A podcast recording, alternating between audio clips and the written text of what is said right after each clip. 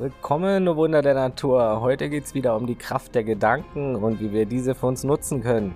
Ich bin George und mache dieses Menschending nun schon seit meiner Geburt intensiv und die wichtigsten Erkenntnisse, Ideen, Tipps, Fakten und Beobachtungen zu uns Menschen teile ich auf diesem Menschenfreund-Podcast hier fürs Leben und auf meiner Webseite menschenfreund.net.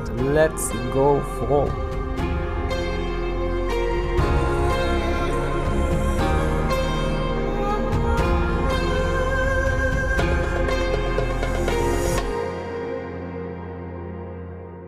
Ja, wir haben schon in Teil 1 drüber gesprochen. Nicht viel ist wichtiger, als sich seiner Programme im Inneren mehr und mehr bewusst zu werden ne? und der ganzen Gedanken, die durch diese Programme dann entstehen und die dann auch zu erkennen und zu durchschauen, um der Freiheit auch wieder näher zu kommen, der Erfüllung und dem eigenen Glück auch. Ansonsten bleibt man ewig abhängig und ewig spielbar und ewig im Kreislauf des Dramas, Suchens und Leidens. Ne? Für den Kontextaufbau ist es durchaus sinnvoll, zuerst den ersten Teil, die Kraft der Gedanken anzuhören. Aber die wichtigen Punkte werde ich auch öfters mal wieder anschneiden, ne? denn wir haben ja auch festgestellt, dass Denken durch Bekanntes gebildet wird und durch Wiederholung gestärkt wird. Und Wiederholung äh, von konstruktiven Dingen ist also generell extrem wichtig, um neue Verknüpfungen zu erstellen und neue Datenautobahnen im Gehirn zu bauen und zu festigen ne, und auszubauen. Die Frage bei dem Thema ist generell, wie frei sind wir Menschen überhaupt, wenn alle unsere Programme offensichtlich so viel darüber entscheiden, was wir wollen, ne? wie wir denken und uns entwickeln im Leben auch. Allen voran auch das Überlebensprogramm, das unbeachtet auch für viel Leid sorgen kann. Und ja, wer sind wir hinter den Programmen und hinter dem Leid? Wer sind wir wirklich? Wer bin ich? Was ist ich? Was ist nicht programmiert in uns und voreingestellt aufgrund der Vergangenheit? Was ist da das Konstante, das was als Baby schon da war, vor dem Ich-Gedanken, vor den Konditionierungen? Hm, eine Frage, die sich jeder stellen sollte im Leben, wie ich finde. Können wir auch noch äh, viel behandeln hier im Podcast. Und ja, einige Dinge lassen sich zum Teil nicht ausschließlich durch intensives Nachdenken erforschen, sondern eben gerade wenn die Stimme im Kopf mal still ist oder zumindest ruhiger ist, ruhiger gestellt. Auch deshalb immer wieder wichtig, in die Stille zu gehen, die Stimme mal zu beruhigen, leerer zu sein vom Gedankenschwarm, der um einen kreist. Ne? Und viele Menschen haben Angst vor Stille und das, ja, das kann natürlich auch teilweise erstmal unkomfortabel sein weil es eben auch so ungewohnt ist für viele. Viele sind nur gewohnt, zu denken, zu denken, zu denken, zu denken und noch mehr zu denken. Ne? Und das gefällt den Programmen am Anfang auch nicht immer. Ne? Das mag die Stimme nicht im Kopf, still zu werden. Die möchte immer plappern und machen und bewerten, so laut wie möglich am liebsten. Ne? Immer beschäftigt sein, immer ablenken und irgendwas tun und irgendwie Gedanken wieder mit neuen Gedanken zu, zu bedecken und wieder und wieder. Und das dreht sich und dreht sich und dreht sich. Wir alle kennen das, aber viele bemerken es halt einfach nicht, weil es eben so normal ist und weil der Teil, äh, der da analysiert, eben auch wieder nur Gedanken sind, äh, die über sich selbst nachdenken. Das darunter ist scheinbar fast immer verschleiert vom ewigen Wollen, vom Streben, vom Tun. Und gerade deshalb ist Stille erstmal auch ungewohnt. Und ja, das freier werden von Denkprozessen. Deshalb kann es natürlich sein, dass man am Anfang die ersten zehn Minuten oder kürzer oder länger innere Unruhe verspürt, ne, wenn man versucht, stiller zu werden oder mal nichts zu tun oder zu meditieren. Doch dahinter wartet eben viel Glück. Ne. Mehr dazu auch nochmal in, in einer extra Episode. Jedenfalls ist es einfach wichtig fürs Thema Glück auch die notwendige Selbsterforschung zu üben mal. Also auch das Gelaber mal ruhiger zu stellen, auch um den Kontrast zu spüren und zu sein und bei sich zu sein. Da gibt es auch noch viel zu sagen zu. Die Stille und Intuition ist unglaublich mächtig. Die besten Gedanken kommen oft in stillen Momenten der Entspannung, nicht durch intensives Nachdenken, was natürlich auch hin und wieder wichtig ist, ne, wenn man das konstruktiv anwendet.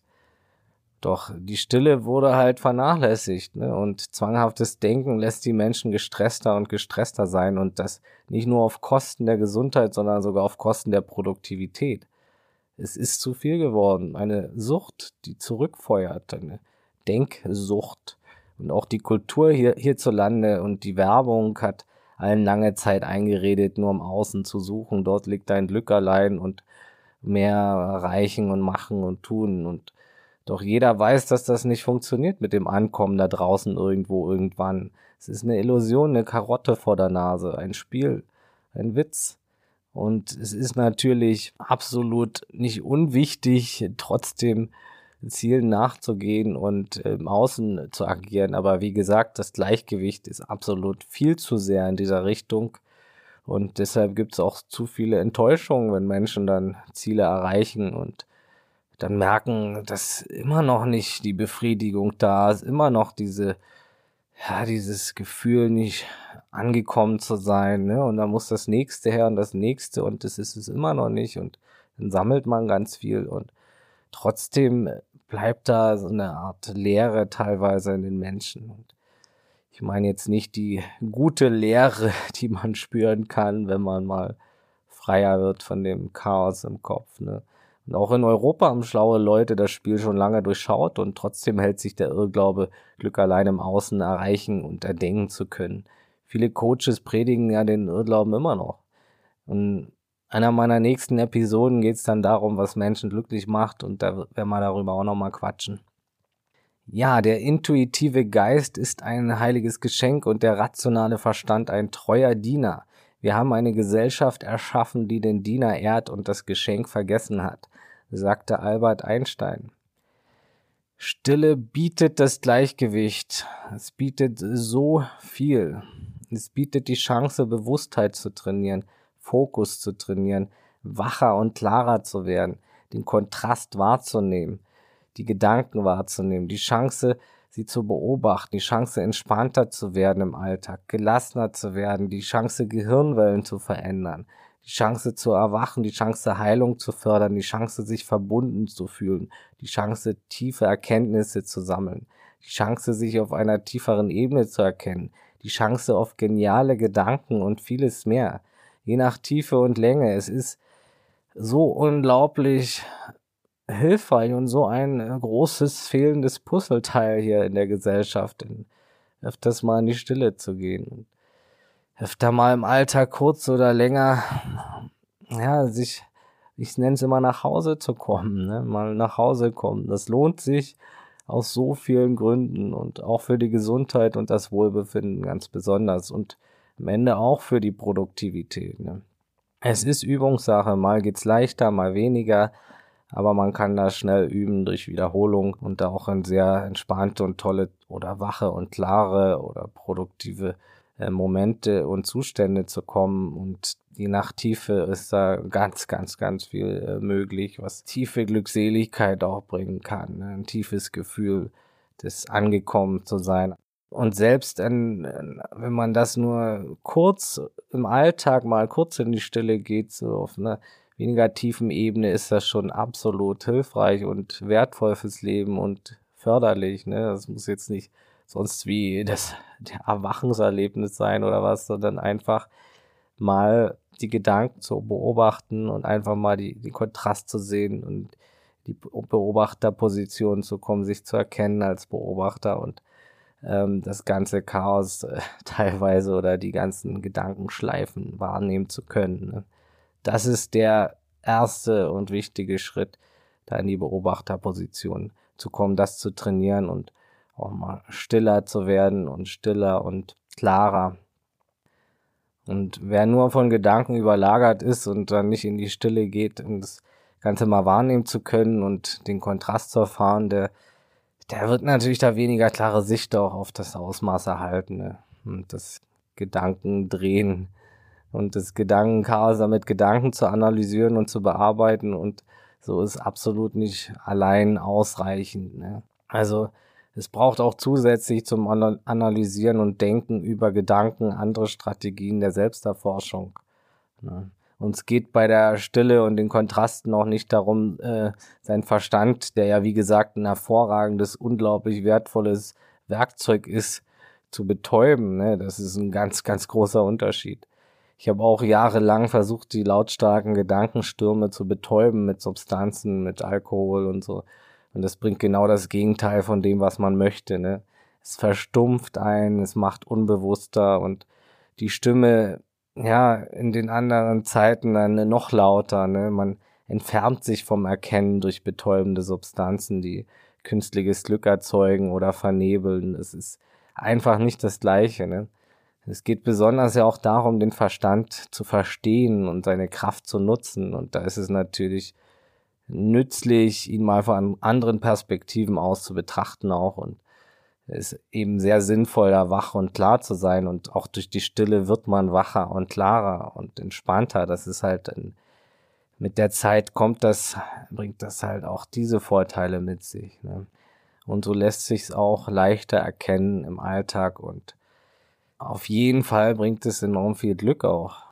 Ja, und so kann man auch mehr bemerken, was die Schichten der Programme und der, deren Gedanken mit uns machen, in welchen Schleifen wir gefangen sind und wo Glück verloren geht. Und wenn man sich immer nur benebelt, bringt es einem äh, mehr und mehr von sich weg. Auch das habe ich durch. Ja, wir sagten, Gedanken sind Bilder und Geräusche im Kopf. Und die Macht und Kraft dieser Bilder und Geräusche in unserem Kopf geht ja sogar so weit, dass wir auch irgendwann als Kind eben diese Geräusche, die sich auch in Form unserer Stimme im Kopf abbildet, dann für uns selbst halten. Ne? Also wir glauben, die Stimme zu sein. Verrückte Henne. Doch wir sind natürlich nicht unsere Gedanken, ne? denn wir können sie ja beobachten. Und wir waren ja auch schon da, wie gesagt, bevor äh, die bewussten, bewertenden Gedanken kamen und bevor der Ich-Gedanke kam und das gesamte Selbstkonzept. Ne? Aber durch unseren Werdegang und die Kindheit und weil alles so langsam geht und die Stimme ständig da ist, glauben wir nun mal die Stimme zu sein und alles Angesammelte im Kopf.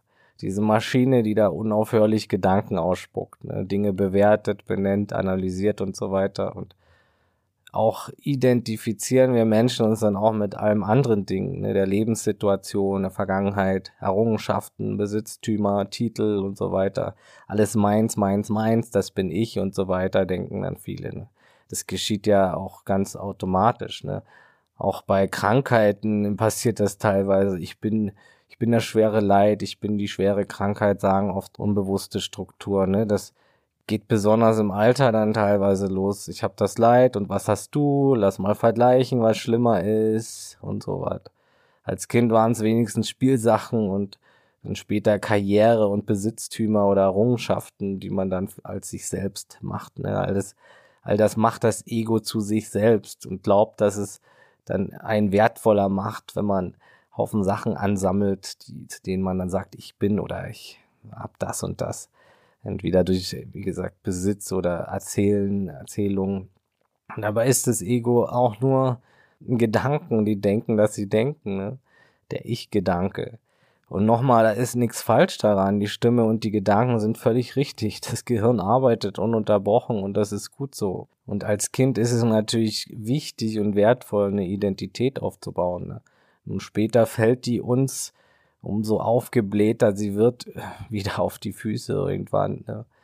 Eben gerade durch dieses viele zwanghafte Ansammeln und Identifizieren mit dem Angesammelten und den Schmerzen und den Problemen und der Vergangenheit und den ganzen Gedanken. Wir denken alle, das sind wir dann, das sind wir dann und dieses fragile Konstrukt wird an jeder Stelle, an jeder Ecke gefährdet und auch durch Stille fühlt sich sich oft gefährdet. Das Selbstbild, das Selbstkonstrukt und im Außen und getriggert und überall. Ne?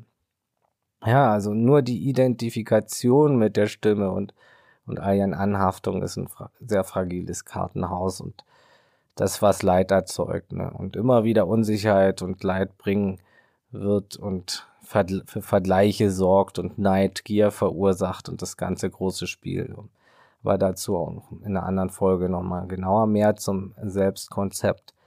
Hier geht es jetzt nur darum, das ganze aufgebaute Gedankenkonstrukt davon mal zu prüfen für sich und zu hinterfragen. Ne? All diese Glaubenssätze, von denen man da glaubt, die sagen alles über einen aus. Doch nackt kommen wir und nackt gehen wir, Leute. Alles andere ist nur geborgt. Als Kind brauchen wir, wie gesagt, den Aufbau der Identität, den Spiegel von außen bis zu einem gewissen Grad. Und dieses Du bist so und so und so weiter. Doch als Erwachsener ist es jetzt unser Job, diese ganze Matrix, das ganze Angehäufte mal zu hinterfragen, was, wir denken und glauben zu sein. Ne? Ja, und dann als Kind äh, entsteht ja die Matrix auch teilweise durch solche Sprüche und Fragen äh, wie, was bist du, was willst du mal werden? Äh, ja, das geht natürlich alles in die Richtung, ne? auch wenn es gut gemeint ist. Ne? Das Kind wird dann der Job, bedeutet das übersetzt. Da geht das äh, los mit solchen Sachen. Ne? Und viele werden auch ihre Meinungen und es macht schon einen riesen Unterschied, ob man eine Meinung hat oder ob man identifiziert ist. Ne? Wer mit seinem Weltbild und Daumenskonstrukt, was auch nur von außen kam, identifiziert ist, ist mitunter bereit, Krieg zu führen ne? und zu morden, wie die Geschichte zeigt. Ne? Alles Identifikation des Egos, des Selbstkonzeptes von Menschen. Ne? Deshalb können Leute eine andere Meinung auch oft nicht aushalten. Sie stecken da voll drin in ihrer Meinung. Sie glauben, die Meinung zu sein. Das ist ein Teil von ihnen. Das ist ein Teil ihres Herzens, fühlen manche, ne? Die fühlen sich dann so doll angegriffen, wenn man ihr Weltbild in Frage stellt, weil sie es dann selbst äh, sind. Also sie in ihren Augen werden sie angegriffen. Ne? Das Weltbild hat Besitz von ihnen ergriffen in dieser Identifikationsschleife. Es gibt dann kein Links, kein Rechts mehr, noch diese eine Realität, diese eine Möglichkeit, muss dann mein Weltbild verteidigen, muss mich verteidigen, Angriff wird dann meistens mit Gegenangriff oder so ja zurückgeschlagen oder Angriff als Verteidigung und das ist Wahnsinn. Ne? Aber wir alle kennen das mindestens in abgeschwächter Form. Ne? Also wer früher war ich genauso, wenn jemand was Schlechtes über Deutschland gesagt hat, das hat mich dann auch äh, richtig verletzt. Ne? Und das habe ich dann als persönlichen Angriff äh, gesehen, als würde jemand mich angreifen. Ne?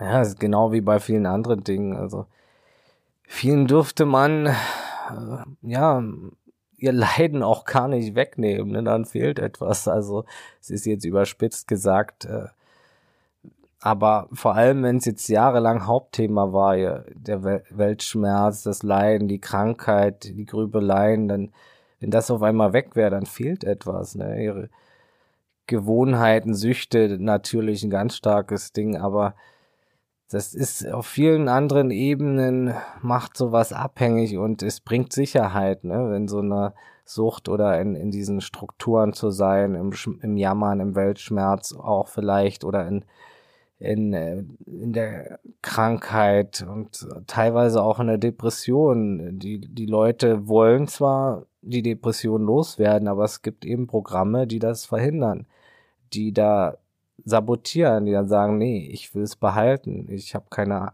ich möchte diesen Teil von mir nicht abgeben. Ich hab's zu mir gemacht. Die Depression bin ich jetzt. Es ist ein Teil von mir, ne?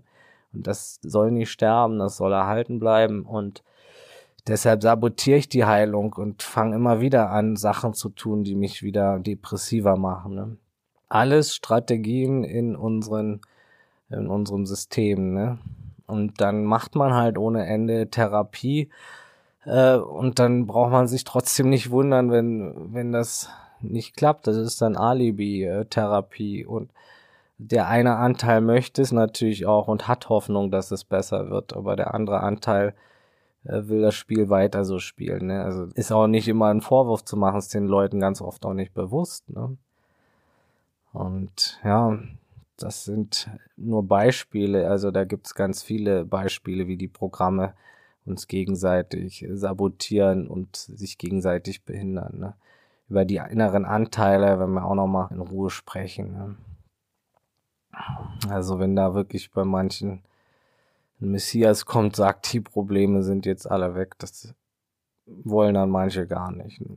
Auch bei ganz normalen Sachen wie Politik äh, da kann man sich ja wirklich ein Leben lang drüber ärgern, ne, über manche Sachen und dann gibt's halt auch am Gartenzaun nichts mehr zu erzählen, wenn plötzlich die Welt ein Paradies wäre. Ne? Was bleibt denn übrig, wenn man die Dinge dann nicht mehr hat und auch das, womit man sich identifiziert? Und das ist eine ganz wichtige Frage. Ne?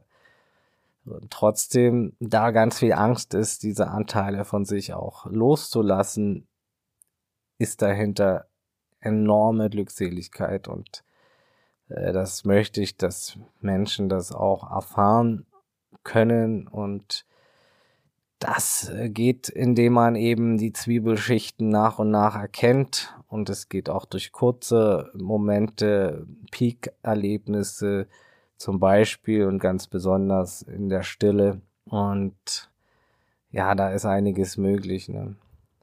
Ja, und generell gesehen sind Menschen, die wirklich in Therapie oder Coaching gehen, in vieler Hinsicht äh, schon ein Stück weit, na weiter kann man vielleicht nicht sagen, äh, gesellschaftlich gesehen, aber äh, schon mutig, ne? Denn die wollen dieses Klammern ans Kartenhaus aufgeben. Ne? Also viele sind bereit, das blockierende Kartenhaus auch in Frage zu stellen und auch das, was die Werbung da füttert und dieses nach außen streben und so. Und auch wenn manche diese zwiespältigen Programme haben, ist immerhin bei ganz vielen ja auch einfach der Wunsch da, diese Programme aufzulösen, auch die die sie sich gegenseitig blockieren und es gehört viel Mut dazu, auch in Coaching oder in Therapie zu gehen und es bringt so enorm viel, sich da zu reflektieren auch, ne? und auch diese, diese Identifikationsschichten anzugucken, ne? die einen da oft auch im Glück behindern. Viele trauen sich das nicht. Sie wollen da keine Probleme haben, aber auch ein Teil von ihnen will keine Veränderung und da mal hingucken. Ne? Naja, aber es ist auf jeden Fall mehr Bereitschaft und Besserung in Sicht und zu merken in der Gesellschaft. Und es ist ja auch smart, da sich das einfacher zu machen. Ne? Aber das Thema braucht stetige Bewusstheit und es geht unglaublich schnell, dass sich auch wieder neue Identifikationen einschleichen und Sachen. Ne? Gerade wenn man dann äh, irgendwie wieder was erreicht hat oder so, dann kann das Ego auch sich schnell wieder was drauf einbilden oder eine Identifikation draus spinnen. Ne? So, was weiß ich, ich bin jetzt Coach, ich bin jetzt dies, ich bin jetzt Arzt, ich bin jetzt das, ich bin jetzt, hab da was gemacht, hab da den Titel oder ich bin da jetzt, was weiß ich, Guru, weil ich mal in Indien war und Weisheit besitze angeblich. Ich bin jetzt äh, Erleuchteter, ich bin jetzt mein neuer Freund, meine neue Freundin, ich bin jetzt meine Partnerschaft, ich bin Therapeut, ich bin äh, Deutschland, ich bin Bayern oder was weiß ich. Ne?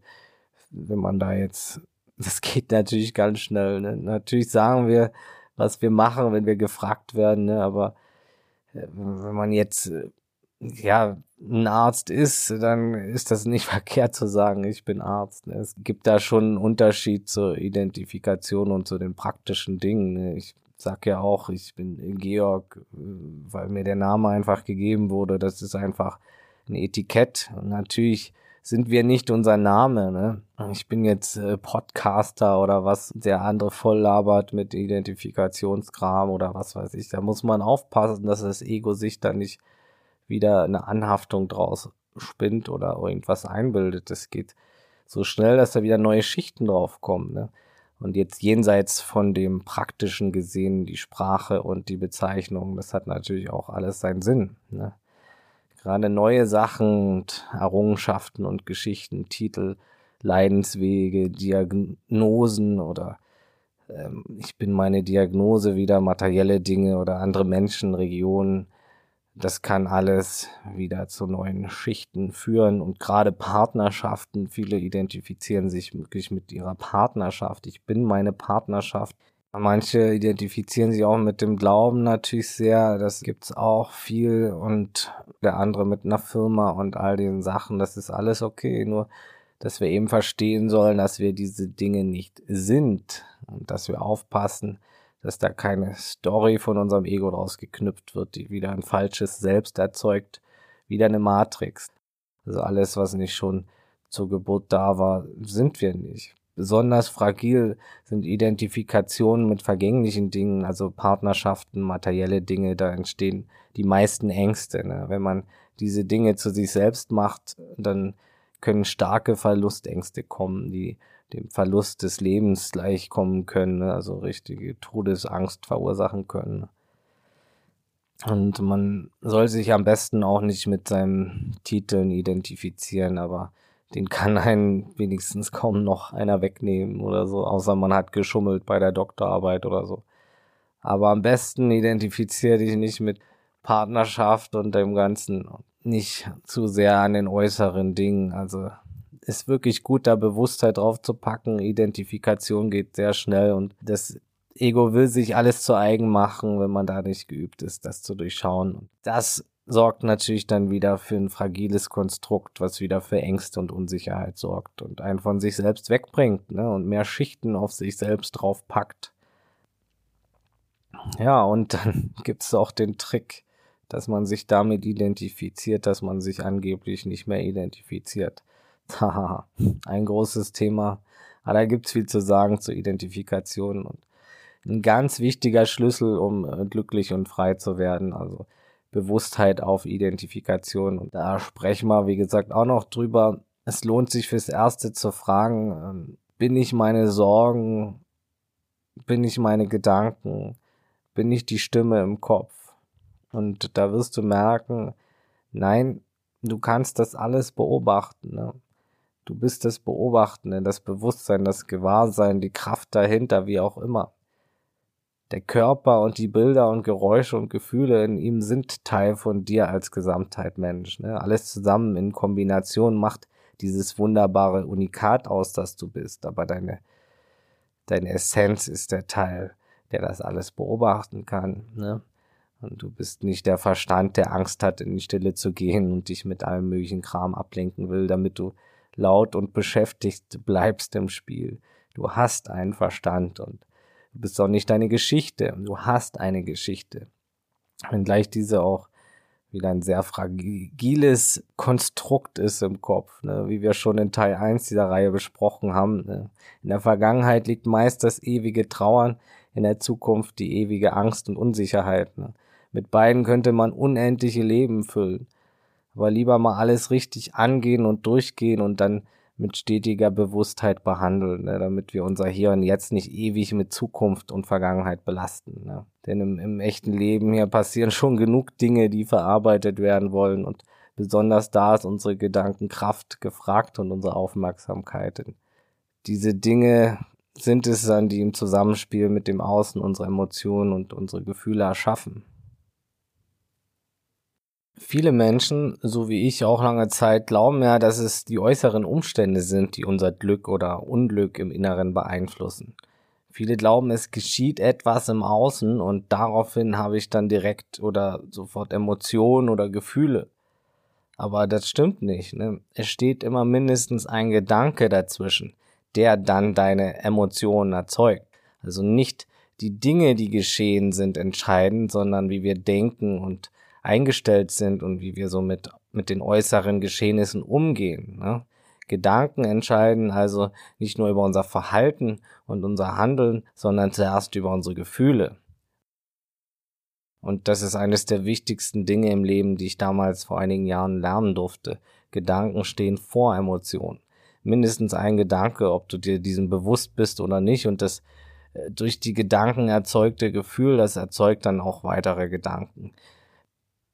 Wenige und schwache Gedanken erschaffen schwache Emotionen, starke und viele Gedanken starke Emotionen. Also Gedanken sind sie auch noch so sehr im Hintergrund, verursachen Emotionen, die verursachen Entscheidungen, die verursachen oder sorgen für eine Handlung und die Handlung verursacht wieder neue Gedanken, die wieder neue Gefühle verursachen die wieder zur Entscheidung führen, die wieder zur Handlung führen, die dann zu Gewohnheiten werden und unseren Charakter formen. Ne?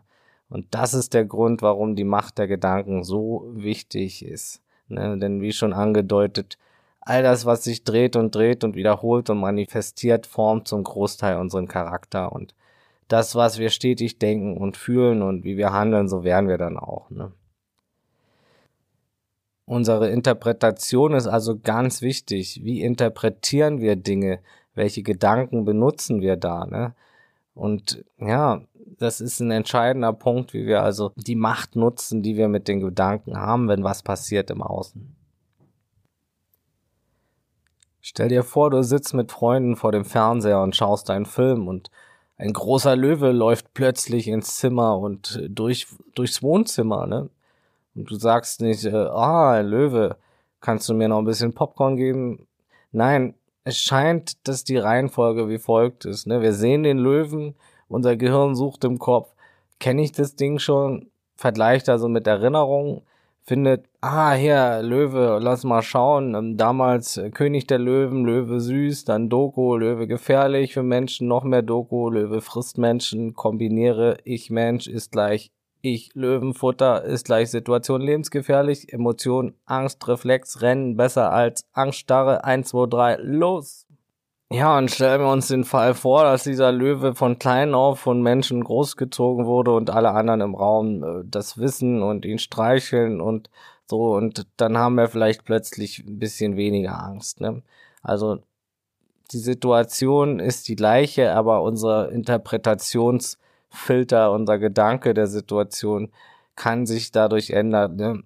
ist jetzt vielleicht ein bisschen ein Extrembeispiel, aber soll nur dramatisch aufzeigen, wie das abläuft. Ne? In den wenigsten Fällen ist da wirklich ein Löwe im Raum. Ne? Die Frage ist, sehen wir ständig den Löwen, obwohl vielleicht nur eine Katze im Raum ist oder gar nichts? Ne? Wie scharf sind unsere Alarmglocken und ist dies oft berechtigt oder meist unnötiger Stress? Und meiner Erfahrung nach ist meistens Stress, den wir uns abtrainieren können zur eigenen Erfüllung. Oft malen wir unnötig den Teufel an die Wand und erzeugen Stress in unseren Zellen. Interpretation, Bewertung ist unglaublich wichtig. Wir gehen durch Schwankungen im Laufe des Lebens, im Laufe eines Tages sogar und niemand ist immer gleich und so bewerten wir natürlich unterschiedlich. An einem schlechten Moment bewerten und speichern wir Dinge teilweise ganz anders wie in einem guten. Und hat man Hunger anders als wenn man gesättigt ist, müde anders als fit und wach und friert man dann auch anders, als wenn man sich warm und kuschelig fühlt. Ne? Und der Stress natürlich auch ganz anders als nach einer Meditation zum Beispiel. Und wie objektiv können wir also sein? Ne? Wir sehen die Welt nicht so, wie sie ist, sondern so, wie wir gerade sind immer. So wie wir früher waren und dachten, so wie wir daraufhin heute denken und fühlen und zuallererst auch bewerten davon abhängig, welche Erfahrungsfilter und somit Interpretationsfilter wir zwischen der Wirklichkeit und der Wahrnehmung haben, ne? wie wir eben alles ähm, interpretieren. Und kein Mensch sieht die Welt gleich und niemand sieht die Wirklichkeit. Und wir können nur durch unsere Filter blicken und das, was unser Körper aus der Welt macht. Ne? Tiere sehen die Welt anders und wie gesagt, jeder Mensch sieht sie auch anders als der andere. Ne? Doch wir haben halt enormen Einfluss auf unsere Filter und das ist das Wichtigste. Wir wissen, es kommt auf die Gefühle an, die schon da sind von vorherigen Bewertungsvorgängen durch unbewusste und bewusste Gedanken, welche sich dann oft auch wiederholen und ja ihre Kreise in uns drehen und Gewohnheiten und Verhalten bilden, das dann wiederum neue Gedanken erzeugt. Ne? Und durch diesen Kreislauf denken viele auch, es passiert ihnen immer dasselbe und ziehen natürlich auch dann immer das Gleiche an. Da können richtige Teufelskreise entstehen.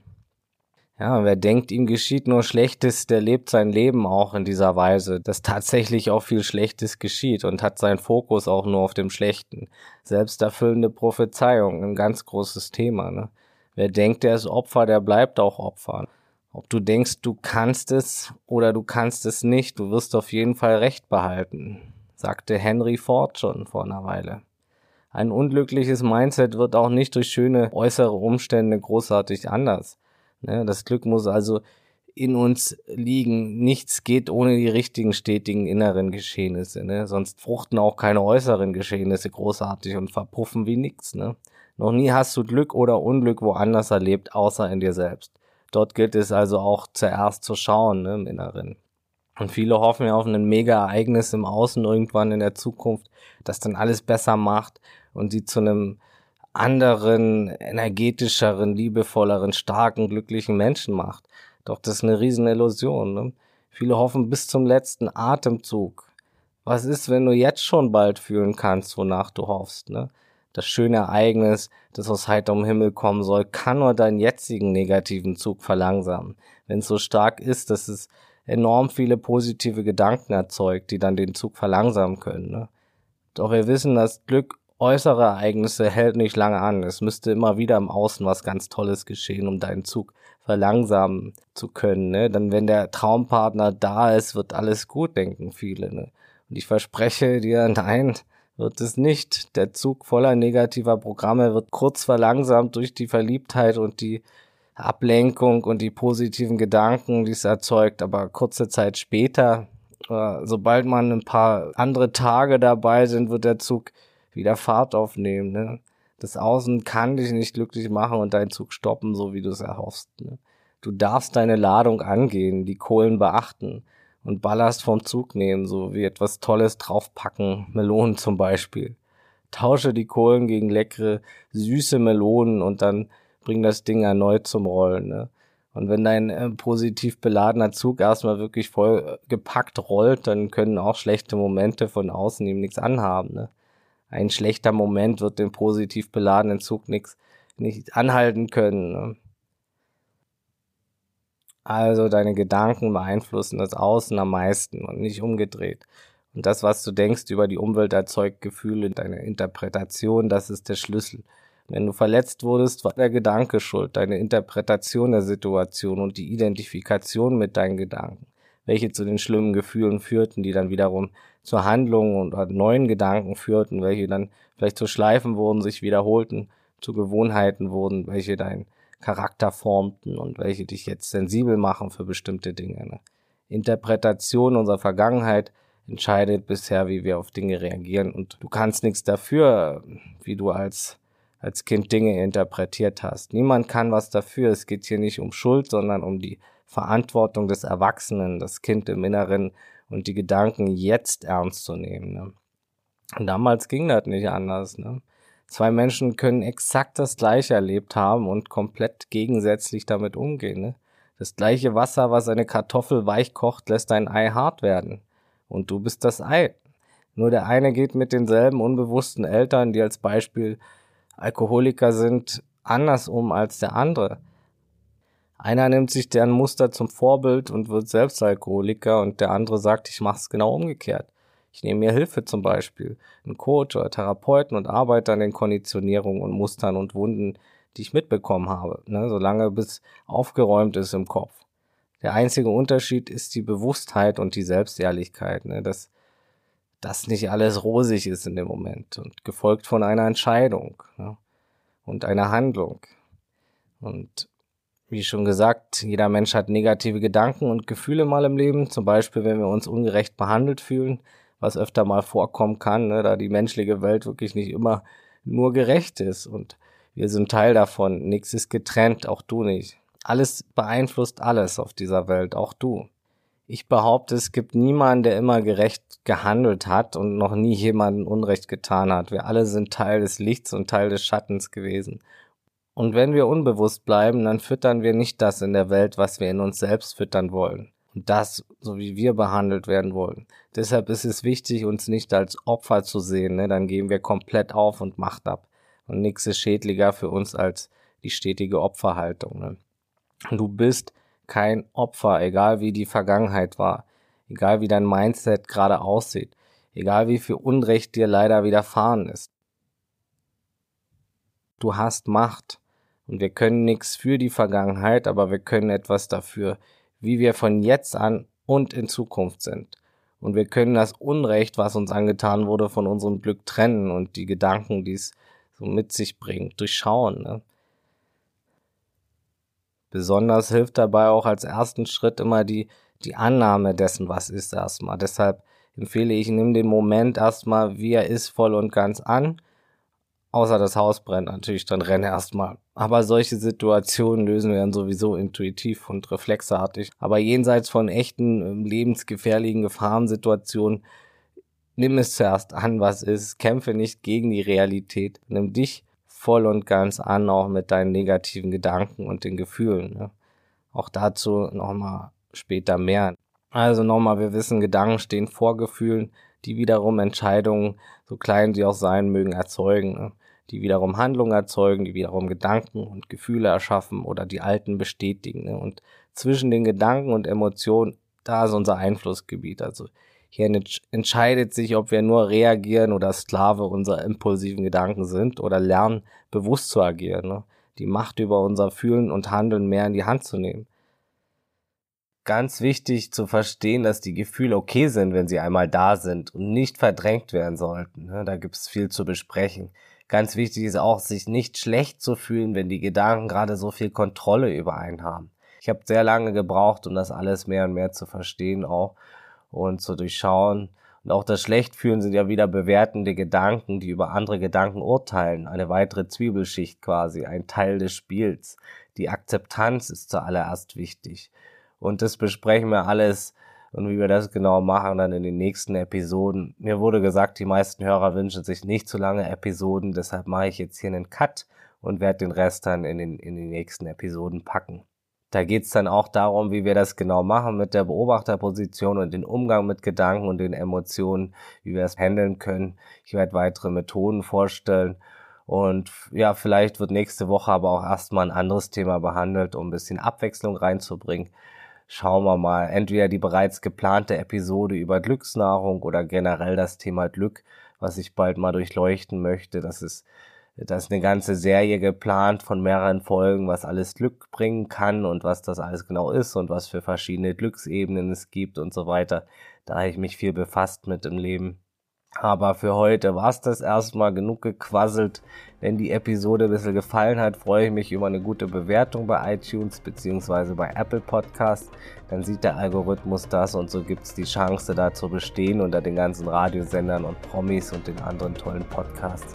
Und wenn du jemanden kennst, dem diese Episode nützen oder gefallen könnte, dann teile sie gern. Das unterstützt auch meinen Podcast und meine Mission sehr. Ja, vielen Dank fürs Zuhören. Danke, dass es dich gibt. Bleib gesund, offenherzig, menschlich und so bewusst es heute geht. Alles Gute, ciao und tschüss.